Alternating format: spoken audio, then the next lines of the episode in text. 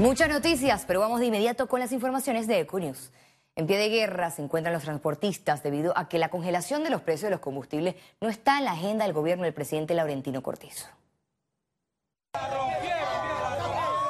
Protestas, cierre de vías, congestionamiento vehicular y usuarios varados fue lo que prevaleció desde tempranas horas de este martes en Panamá Oeste. Los conductores del transporte selectivo y colectivo exigieron el congelamiento del diésel y la gasolina. Se le ha dicho claro que el tema de la tarifa y el tema del congelamiento del combustible no se puede hacer. El diputado Miguel Fanovich pidió al gobierno frenar uno de los cuatro impuestos del combustible por un término de tres a seis meses. No solo los transportistas, sino el pueblo panameño que ha visto que el costo de vida ha aumentado. El director general de ingresos recordó que al hablar de suspensión o eliminación de impuestos hay que traer a la palestra la renta sustitutiva.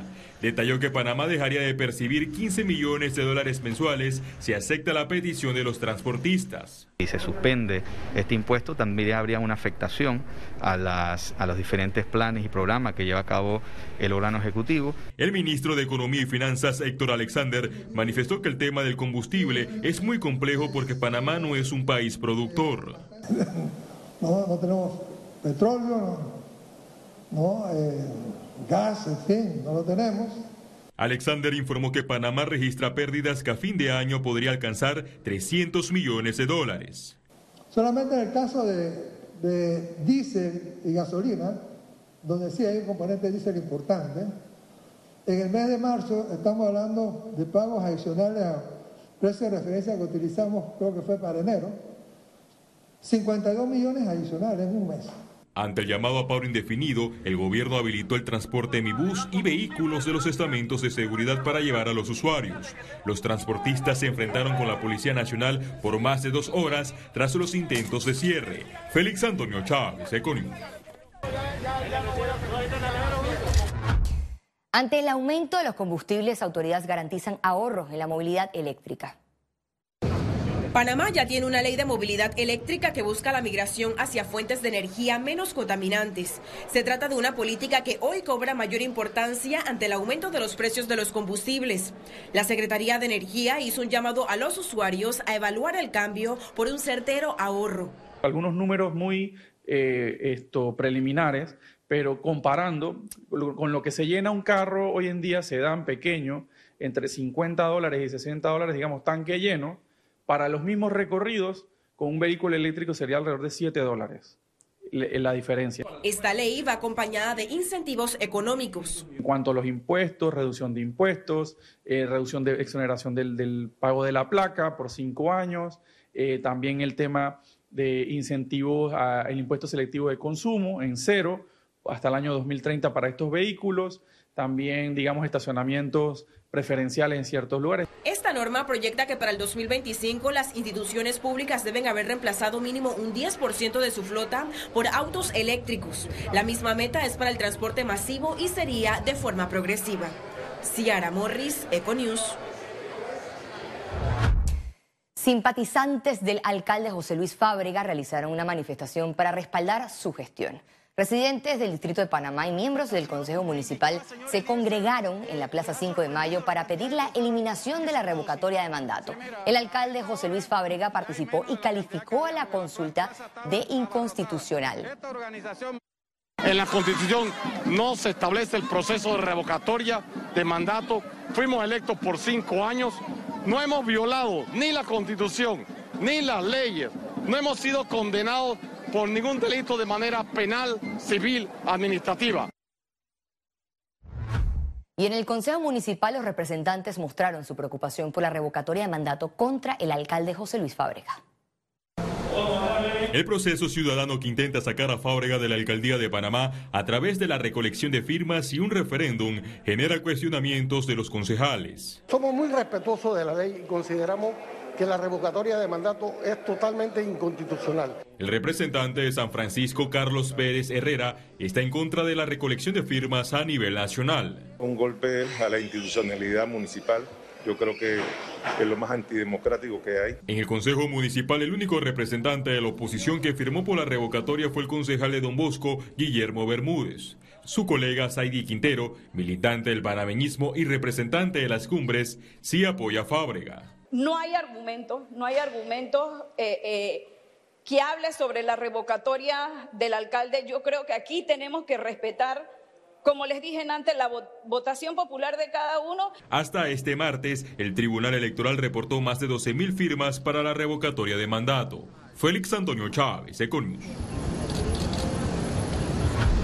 La Comisión de Gobierno de la Asamblea Nacional ignoró el veto del presidente Laurentino Cortizo e insiste en aprobar que los partidos políticos no apliquen la revocatoria contra los diputados.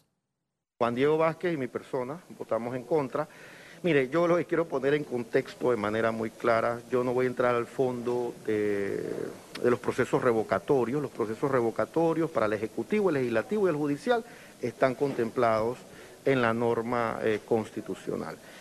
¿Qué dice el veto enviado por el presidente? Dentro de su facultad constitucional, toda ley que se aprueba en este recinto legislativo tiene que ir a consideración del Ejecutivo para sancionarla o no.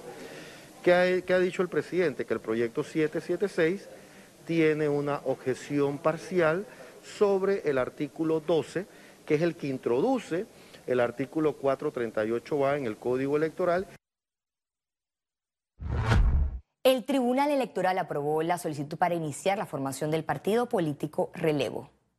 Los activistas del colectivo manifestaron que con su proyecto, diferente en comparación a los demás partidos, comprometidos con el progreso y alejados de la política partidista tradicional, la agrupación busca estar lista para sumarse a la contienda de las elecciones generales del 2024. La formación del partido político Relevo. Somos un proyecto totalmente diferente, eh, que estamos comprometidos con el progreso del país decidimos iniciar este proyecto ya que estamos cansados de los partidos políticos tradicionales, que se han convertido en estructuras que solamente se crean para llevar a una persona a la presidencia del país o como un mecanismo de participación electoral. Tras la autorización de la cuarta dosis anticovid, especialistas reaccionaron a favor de la aplicación. Detalles en la siguiente nota. Anunciamos que la aplicación de una segunda dosis de refuerzo de la vacuna contra el COVID-19, es decir, una cuarta dosis, a partir del cuarto mes de haberse aplicado el primer refuerzo, es decir, la tercera dosis, el anuncio del MINSA sobre una cuarta dosis para pacientes inmunosuprimidos y mayores de 50 años fue respaldada por expertos. Digamos, el paso final, ¿no? Eh, que ya toda nuestra población, o arriba del 90% de nuestra población en Panamá, se encuentre completamente vacunada. Recordar que el término completamente vacunada es cuando tú te has colocado tus eh, dos dosis de vacuna y en las poblaciones eh, digamos, las poblaciones objetivos eh, que ya están designadas las dosis de refuerzo o sus terceras o cuartas dosis. La decisión es acertada, según la exministra de Salud, quien reiteró que los sistemas de vacunación son evaluados constantemente para garantizar la salud poblacional. Yo creo que es una decisión sana, es correcta, eh, lo ha estado planteando organismos internacionales como CDC, y yo estoy de acuerdo con esta medida y, demuestra el compromiso del país por la salud de los panameños y panameñas. El MINSA reiteró que las dosis de refuerzo ya se encuentran disponibles. Desde hoy ya se pueden hacer esas, esos acercamientos y se les puede aplicar su segundo refuerzo o su cuarta dosis. Y esto es importante resaltar que ya nosotros estábamos poniendo aplicando la cuarta dosis a pacientes con su sistema inmunológico eh, comprometido.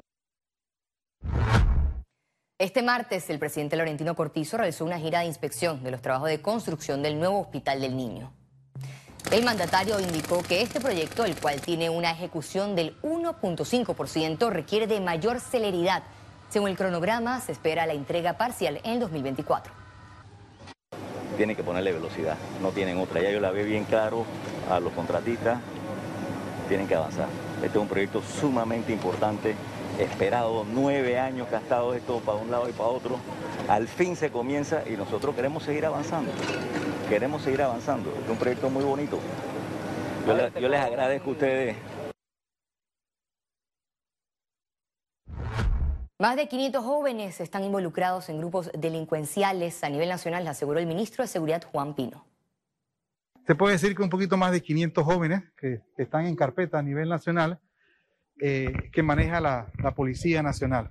Lógicamente, nosotros lo que buscamos es trabajar con los jóvenes, porque los jóvenes es el futuro de nuestro país. Y estos jóvenes, después de dos años sin, sin, sin, sin ir a las escuelas, han tomado caminos incorrectos. El Fondo Monetario Internacional aumentó a 7.5% la perspectiva de crecimiento de Panamá para el 2022. La economía panameña tuvo un rendimiento positivo en los últimos trimestres, por lo que el FMI considera que tendrá mejor cierre en el 2022 de lo proyectado, razón por la que aumentó su perspectiva de crecimiento respecto al 5% antes estimado. El Ministerio de Vivienda anunció un nuevo proyecto de solución habitacional en San Miguelito. Estamos hablando de ingreso familiar mensual alrededor de 1.500, 2.000 eh, ingreso familiar mensual. Eh, y yo estoy seguro que hay mucha gente con e, esa, que está en esa categoría, que está en ese nivel. Pero bueno, San Miguelito estaba aspirando a tener algo parecido. Nosotros lo que estamos anunciando en este momento es que esos trabajos están a punto de comenzar porque ya eh, el de hecho, ha sido adjudicado y el contratista lo que está haciendo en este momento es avanzando con los estudios de impacto ambiental. La alcaldía de Panamá publicó la licitación del nuevo mercado de mariscos. El precio de 43 millones de dólares estipulado abarca estudio, diseño, planos, construcción y equipamiento. La presentación y apertura de propuestas está prevista para el 21 de junio a las 10 de la mañana de forma electrónica.